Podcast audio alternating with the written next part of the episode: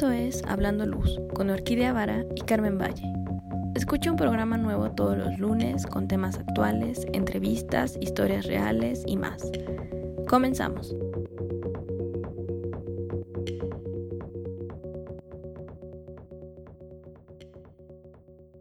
Muy buenos días, Carmen, ¿cómo estás?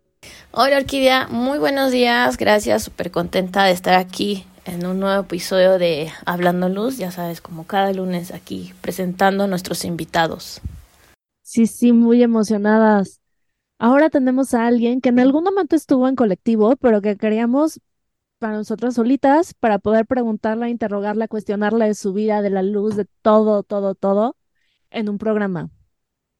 Y bueno, te cuento, tú la debes de conocer porque pues está allá de Puebla, es una licenciada en arquitectura de interiores de la UTLAB con maestría en estética y arte y estudio especial y estudió la especialidad en el Daylight en KTH Estocolmo, Suecia. Pero bueno, desde la universidad estudió, descubrió la pasión por la luz. Pues por eso se fue allá, hizo su tesis de iluminación y empezó a trabajar en un despacho de iluminación y pues ya sabes, todo iluminación. Padrísimo. Sí, claro. Y ahora tiene en Puebla su estudio de iluminación que se llama Light King, que va a estar en, en el link aquí abajo en descripción. Y pues se está ampliando y está integrando domótica, quiere ofrecer servicios integrales, bueno, o sea, va con todo. Entonces, ella es Laura Loaiza. Hola Laura, ¿cómo estás? Hola, buen día. Muchísimas gracias por esa presentación tan linda. Un gusto, Laura. Pues ahora sí estás para nosotras sola, porque sí, había estado ahí en un programa con nosotros, pero la verdad queríamos que estuvieras platicándonos más de ti, de, del tema este de la, de la luz, de dónde surge, por qué te empezaste a apasionar? Cuéntanos un poquito más. Este, yo estudié la licenciatura de arquitectura de interiores, que en esa época muy pocas universidades la, tenían, ¿no? Y mucho más pocas universidades daban clases sobre lo que era la iluminación en el espacio. Entonces, desde esa materia yo me enamoré de la luz, pero siempre enfocada al interiorismo porque es lo que yo estudié, ¿no? O sea, como que siempre fue muy, muy hacia lo que es el interiorismo.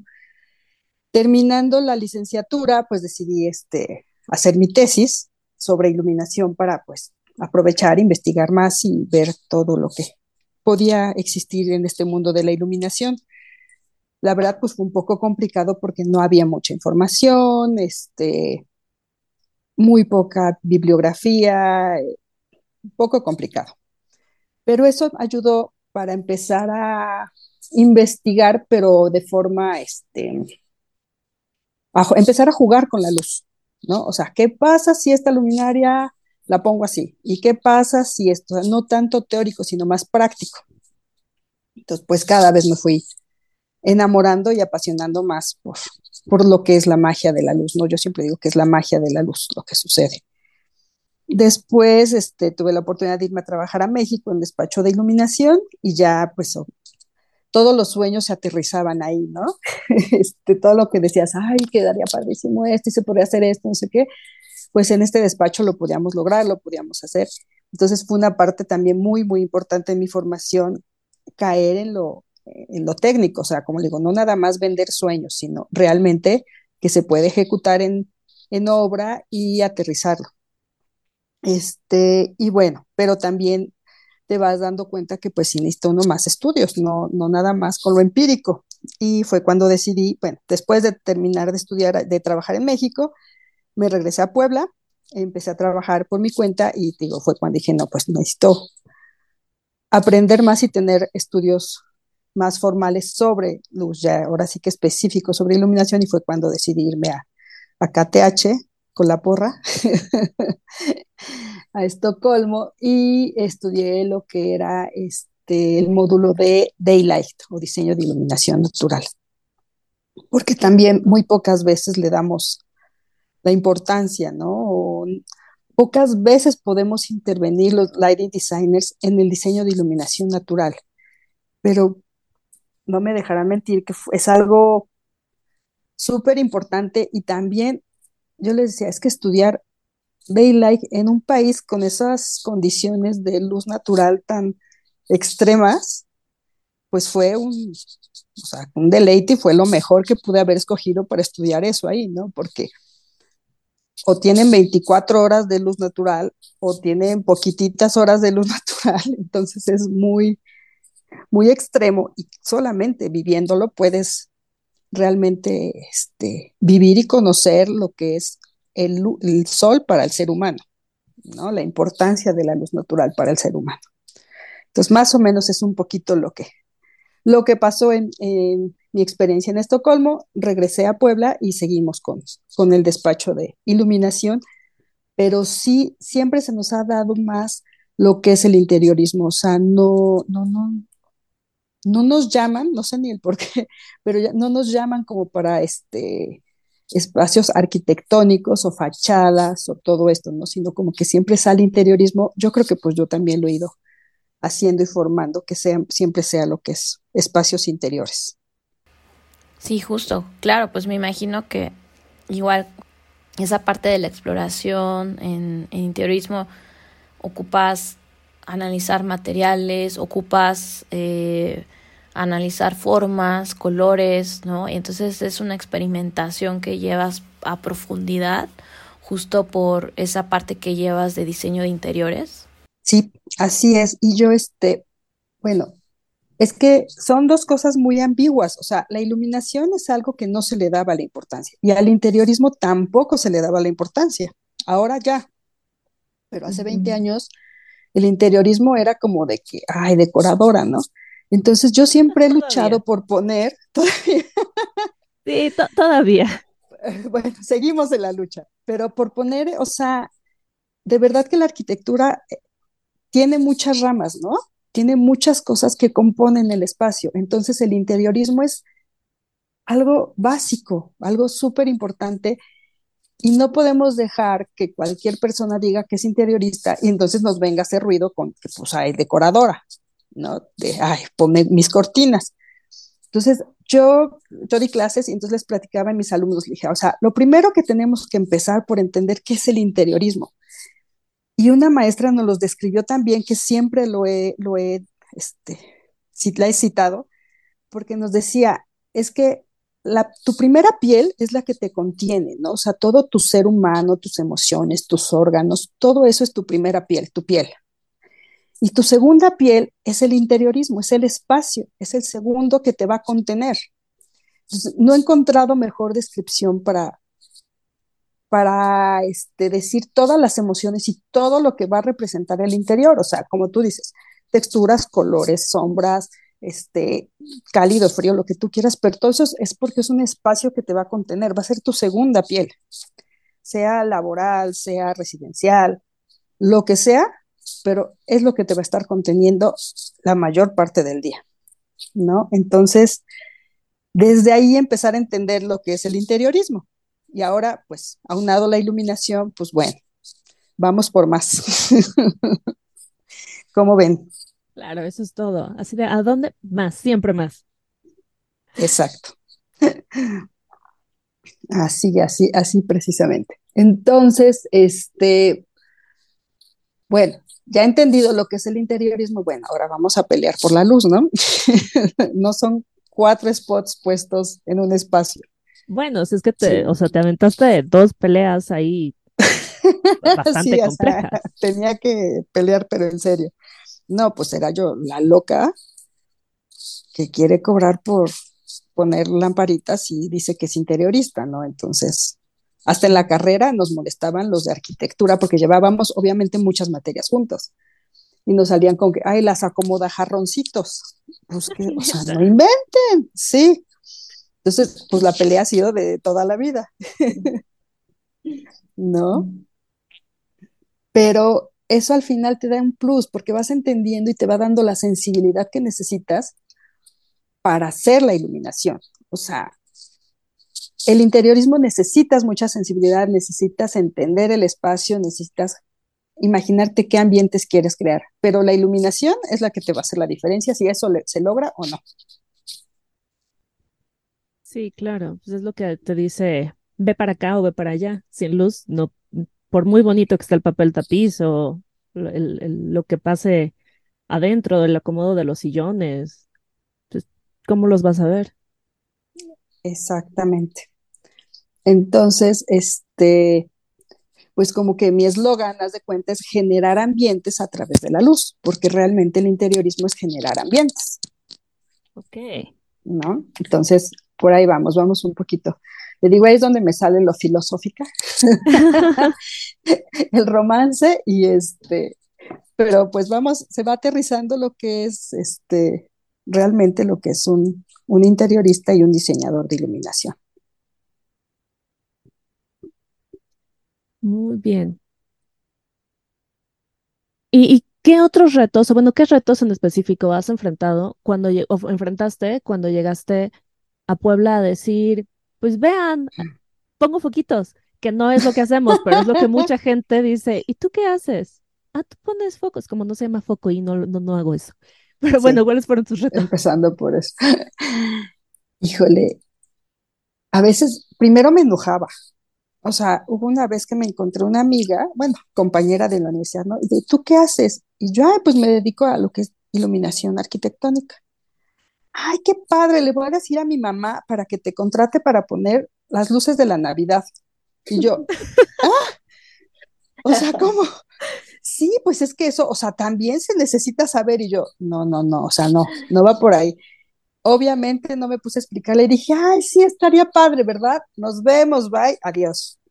O sea, no te vas a echar, como dicen, hay que, hay que, este, definir tus peleas, ¿no? Entonces dije, no, aquí no, no, no voy a sacar nada. Entonces, creo que es eso, o sea, fue muy difícil que despachos de arquitectos me abrieran las puertas pero el mismo trabajo te va recomendando. O sea, lo difícil fue hacer el primer proyecto. ¿No? Ya logrado ese proyecto y convencer al cliente que se gastara lo que se tenía que gastar, este, convencer al arquitecto, la, la, la, teniendo ya un espacio que se veía la diferencia con iluminación y sin diseño de iluminación, ya se fue haciendo la recomendación de boca en boca. Pero siempre es el de, ¿y qué es eso? O sea, ¿me quieres cobrar por poner focos? Eso lo hace el electricista. O sea, no. Y los arquitectos también, o sea, es, es, un gran reto convencer a los arquitectos que nos necesitan. ¿O no? Sí. sí. decían, no, gracias, eso se hace en el despacho. Exacto. ¿Y qué es lo que hacen, hacen en el despacho? Pues dos salidas y un riel, ¿no? Pues para que de ahí te agarras y iluminan todo. ¿eh? que ya está muy avanzado. son la clase. bueno, entonces no me quejo. Es cierto. Sí. Sí, Lau. Entonces, pues, yo, yo me imagino que también ha sido una carrera eh, larga, ¿no? Pero, ¿cuántos años ya llevas con tu oficina? O sea, pues, independiente aquí en Puebla, 21 años. O sea, increíble. Sí. Sí, sí, sí, ya, ya es un ratote. Justo porque empezaste como pionera eh, justo aquí en la ciudad y pues eso ya te das hasta cierto punto respaldo, reconocimiento que tú también has ido viendo el crecimiento de esta parte que pues a veces no, no es tan tangible, ¿no? Pero si tú me estás hablando que hace 21 años empezaste, pues ya es más que suficiente para decir que esa capacidad y esa visión que has tenido, pues ha crecido muchísimo. Pues sí, si es que como dicen ustedes, todavía pasa eso. Imagínate hace 21 años, bueno. Exacto, sí.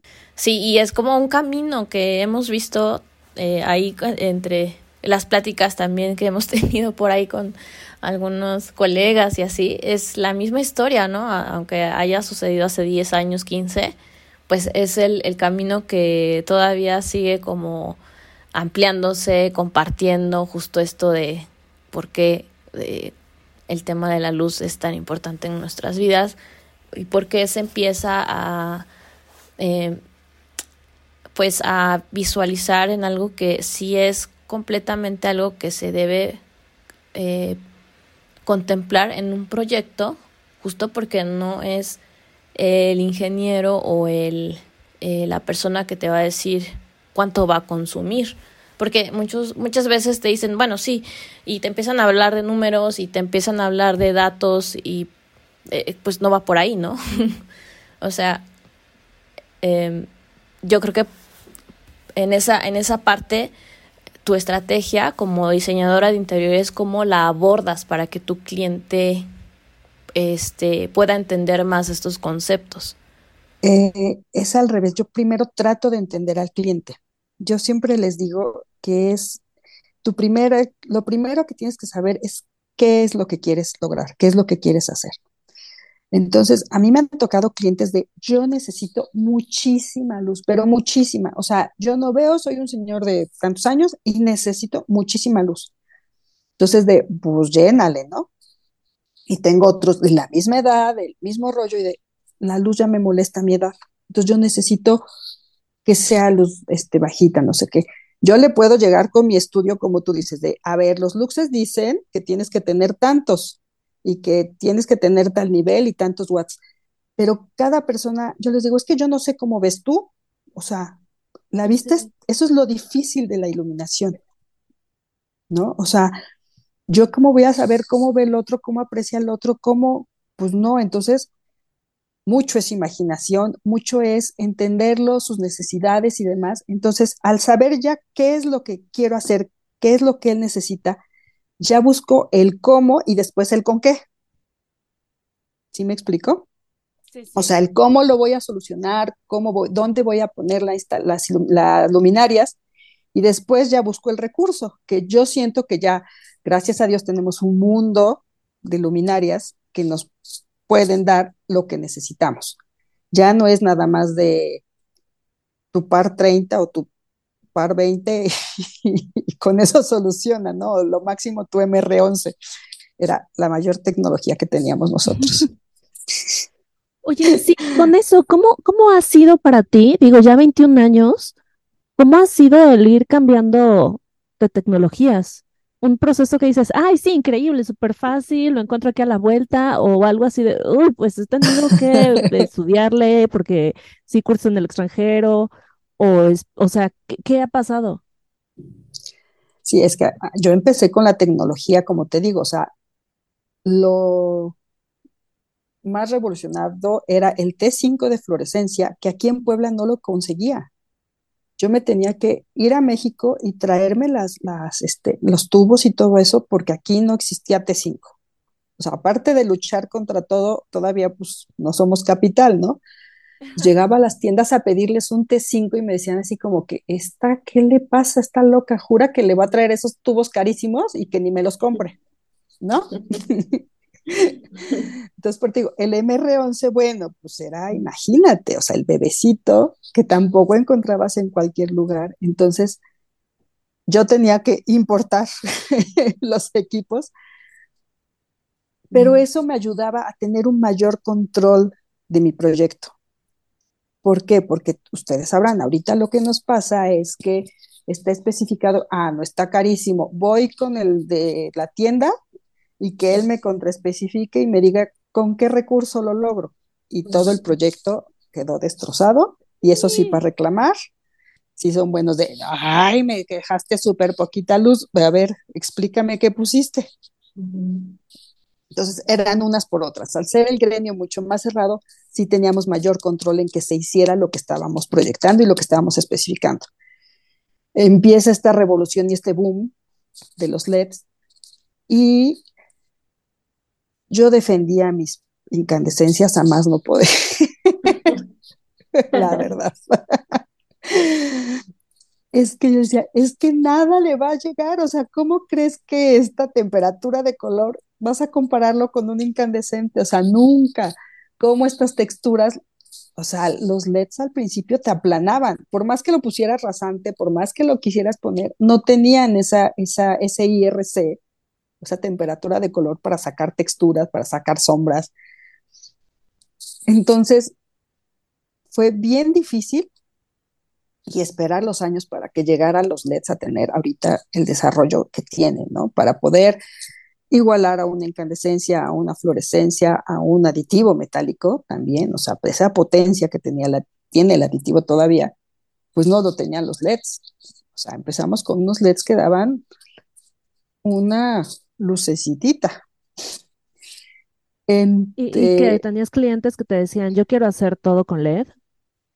Sí, porque obviamente, bueno, te voy a decir, el primer paso fue hacer todo con ahorradores, ¿no? O sea, ese fue el primer paso de quitar todas las incandescencias e irte a fluorescencias, con los espirales, los cola de cochino y demás. Bueno, ese fue el primer cambio, que ya tenía temperatura de color, que tenían grados Kelvin y demás, bueno, eso ya era un gran avance, ¿no? Pero fue el primer cambio que yo tuve de quiero lámparas ahorradoras, que así se les conocía. Y ya después, obviamente, los clientes, después de tener lámparas ahorradoras que no eran tan ahorradoras, que sí era ahorrador comparado a un incandescente, pero pues querían todo a LEDs. Entonces decía, pero es que no le vamos a llegar al nivel de luz que necesitamos. O sea, a lo mejor como este puntitos de acento o algo así, sí empecé a ocupar los LEDs. Pero seguíamos intentando fluorescencias. O sea, yo siempre decía, ahora ya no puedo decirlo, que para un proyecto necesitabas utilizar todos los recursos de iluminación que teníamos. O sea, no toda la casa la ibas a iluminar igual, porque son espacios diferentes, actividades diferentes, y para eso teníamos una gama completa de diferentes tipos de luminarias, diferentes recursos. Entonces, si era un espacio de trabajo, pues usábamos fluorescencias, ¿no? Si era este, la estancia, bueno, pues metíamos halógenos, porque pues era el rollo más este, cómodo, hacerlo más este, cálido, más que te contuviera un poquito más, no tan impersonal. Pero ahora pues ya es el LED en todas sus presentaciones. Pero está bien porque eso también fue, ya se desarrollaron los LEDs, ¿no? Ya podemos hablar de un IRC altísimo en los LEDs, que eso es una maravilla de este de lúmenes, de luxes que necesitas, que también te lo dan. Se abrió el mundo, se abrió el panorama, pero pues ahora la tecnología pues nos anda correteando también. Sí, claro, sí, pues y más que te has dado cuenta esta, esta evolución que ha pasado de, de luminarios que ha sido muy grande. ahora yo veo que cada seis meses hay algo nuevo, ¿no? O, en menos tiempo y dices, ¿qué, qué es eso? ¿De, de qué es, ¿no? ¿Cómo se aplica? ¿Cuál es la, la, intención, ¿no? Los sistemas de control también, ¿no? Que ahorita sé que estás muy em, eh, integrando ya en todos tus proyectos, ¿no? Esta, esta parte para incluirlo en todo tu proyecto. Sí, también los sistemas de control pues obviamente han evolucionado muchísimo y antes pues era, tenías que cablear toda la casa rajar toda la casa o todo el espacio para meter el cable UTP para llevar señal y demás, y si se retrozaba y que tenía que ser un solo tramo y que tenía que ser de tal diámetro. Entonces todo lo hacía mucho más complejo. Meter sistemas de control, que siempre es un plus para nosotros los diseñadores, era muy complejo y muy caro, la verdad. Entonces ahora que ya vemos que la tecnología nos está dando pues más herramientas y demás, y este, y este sistema que nosotros estamos manejando, que es por Bluetooth, que es una maravilla, que no tienes que hacer ningún cableado especial, y que el Bluetooth se ha mantenido, o sea, aunque han llegado mil tecnologías, el Bluetooth tiene su encanto y su forma de funcionar, de operar tan bien, que lo está haciendo un poquito, no tan, un poquito atemporal, ¿no? O sea, pueden pasar varias tecnologías, varias cosas, no sé qué, y sigue operando muy bien, o sea, sigue dando de sí. Entonces, otra, otra herramienta que no es de que vas a invertir en algo que en cinco años ya no va a ser este, funcional, que es lo que nos está pasando con la tecnología. Entonces, por eso también fuimos un poquito selectivos en ver por qué, por qué sistema íbamos a apostar todo, ¿no? Entonces, por eso decidimos este, porque pues sí, funciona a pesar de, los años. Y es lo que estás ahorita haciendo como la nueva parte de domótica de tu despacho. Así es, estamos este. Pues primero empecé como que, bueno, ya voy a hacer un despacho integral, vamos a ofrecer todo el servicio, porque también es un poquito complicado el de yo tengo el proyecto, ahora se lo paso a quién sabe quién, y ahí en el rebotadero de pelotas, Siempre había de no es que tú no me dijiste, no es que tú no me especificaste, no es que ya no funciona, como que se perdía un poquito, ¿no? Entonces empezamos a, yo, yo como que siempre he tratado, como dicen, aprender de los errores y tratar de llenar esos huequitos para no, no caer en, en más errores. Entonces, este, yo empecé pensándolo como para mi despacho, que fuera integral para mis proyectos y demás, pero es un producto tan padre que pues ya, dije, no, lo tenemos que compartir, lo tenemos que hacer para todos, ¿no? O sea, para todos los lighting designers, para todo el que quiera, pues está abierto el, el servicio de domótica, entonces ya estamos ofreciendo o domótica o iluminación o los dos. Lo que guste. hay de todo. Aquí nosotros damos servicio. Laura, explícanos más qué es domótica, porque hay, muchas personas que nos escuchan y tal vez la palabra no les resuena. En términos coloquiales, ¿qué es En términos coloquiales, es un sistema para controlar iluminación, para hacerlo automatizado. Es decir, yo llego y pulso un botoncito y ya toda mi estancia se ilumina con diferentes este, recursos, a diferentes intensidades, no voy a llegar y a estar jugando yo con los dimmers o voy a estar aprendiendo y apagando unas luminarias. Ventajas, muchas ventajas son este consumo energético, porque nunca vas a tener las lámparas operando al 100%. Siempre vas a tener mínimo un 80%. O sea, bajarle, perdón, mínimo bajarle un, un 20% de intensidad para que estén operando al 80% y de ahí para abajo. ¿Por qué? Porque siempre para nosotros lograr el espacio que queremos, el ambiente que queremos, tenemos que jugar con esas intensidades y no, va, no vas a tener una lámpara de piso al 100%, siendo que lo que tú quieres es que sea una luz de guía, por ejemplo, ¿no? O sea, esta lámpara de cortesía que llamamos, que es una luz bajita para que tú puedas llegar a la recámara, al baño, a la cocina. Entonces, en lugar de que yo me tenga que parar y atinarle cuál es el apagador de esa lamparita, yo voy a tener un botón que va a ser una escena de noche que me va a encender solamente el camino a cierta intensidad. También la domótica o la automatización controla lo que son persianas, entonces jugamos con lo que son, si bajas la persiana a las 5 de la tarde para que no te entre el solazo, o la subes a las 7 de la mañana y ya todos despiertan. Todo esto se puede ir personalizando. Ahorita la domótica también está tomando mucha fuerza para oficinas. Tienen un, recurso que a mí me fascina, son los sensores de luz natural.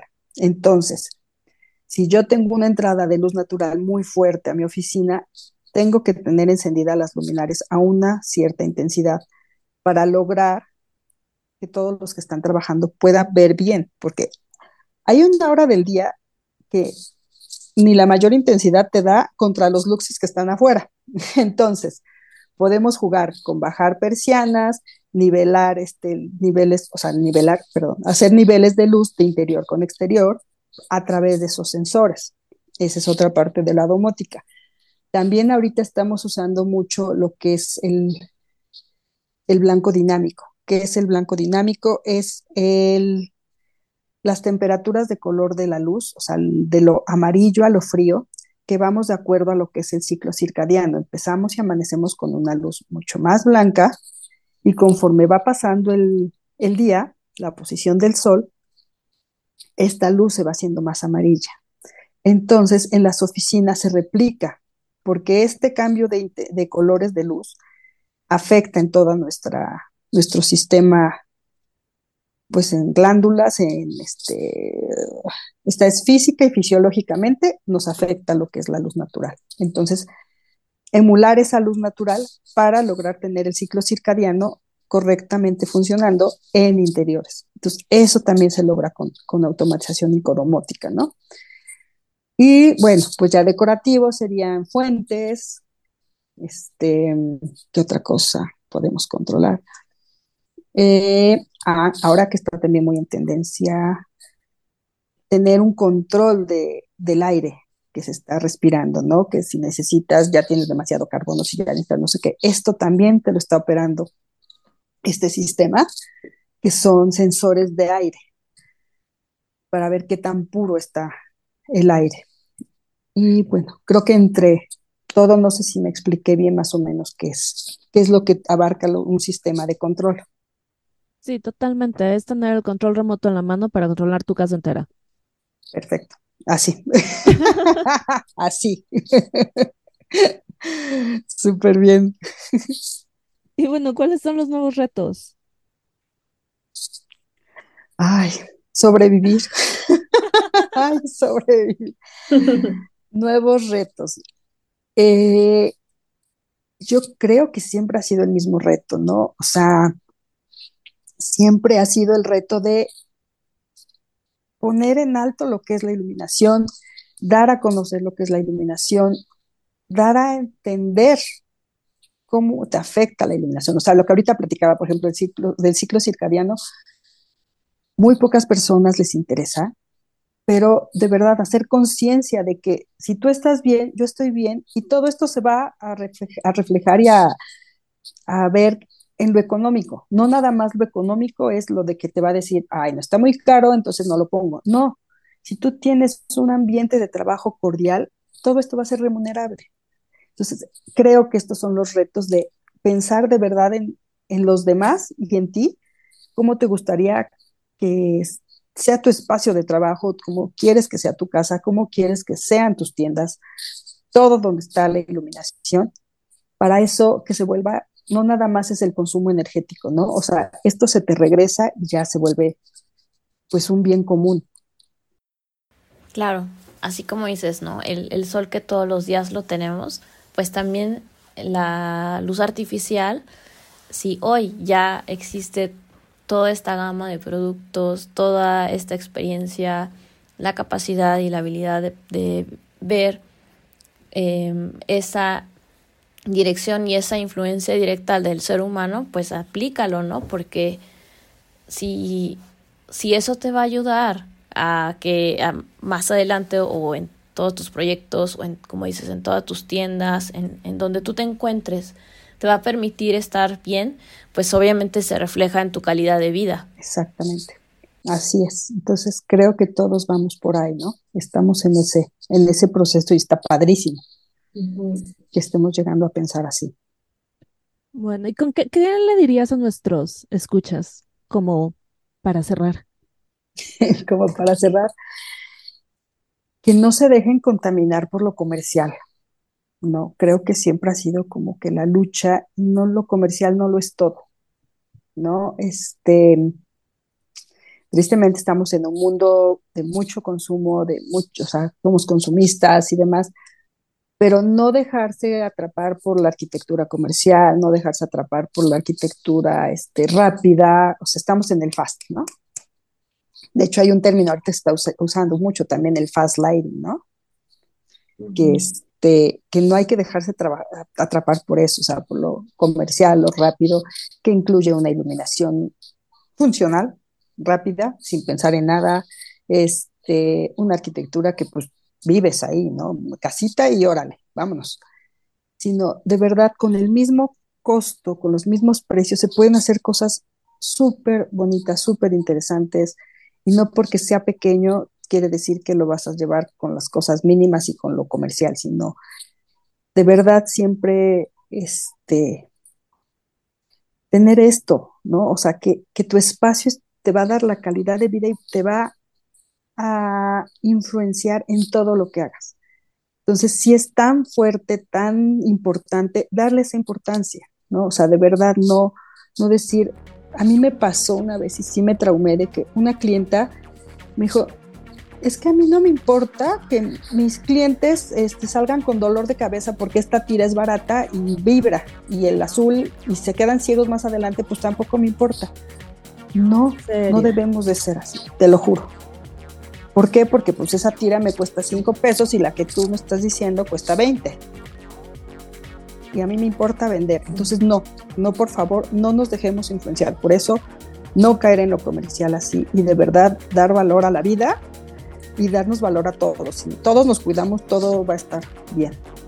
Sí, ay, qué miedo. Pero bueno, recuérdanos tus, redes para que, para que se pongan en contacto contigo. Bueno, estamos este, en Instagram como Liking, doble I y N, y en Facebook igual. Y nuestra página es www.liking.com.mx. Super. Carmen, nuestras redes, porfa. Claro que sí. Síganos, ya saben, escúchenos en Hablando Luz, todos los lunes un capítulo nuevo en nuestras plataformas que estamos eh, arriba, Spotify, Apple Music. Y también recuerden escribirnos a nuestro correo que es hablandoluz.gmail.com para que podamos dar seguimiento a todas sus preguntas, a todas sus dudas. Alguien que, que quisieran que estuviera en el programa, con mucho gusto planificamos su entrevista. Bueno, muchísimas gracias y nos escuchamos la siguiente semana. Gracias, Lau. Bye. Gracias a ustedes. Bye.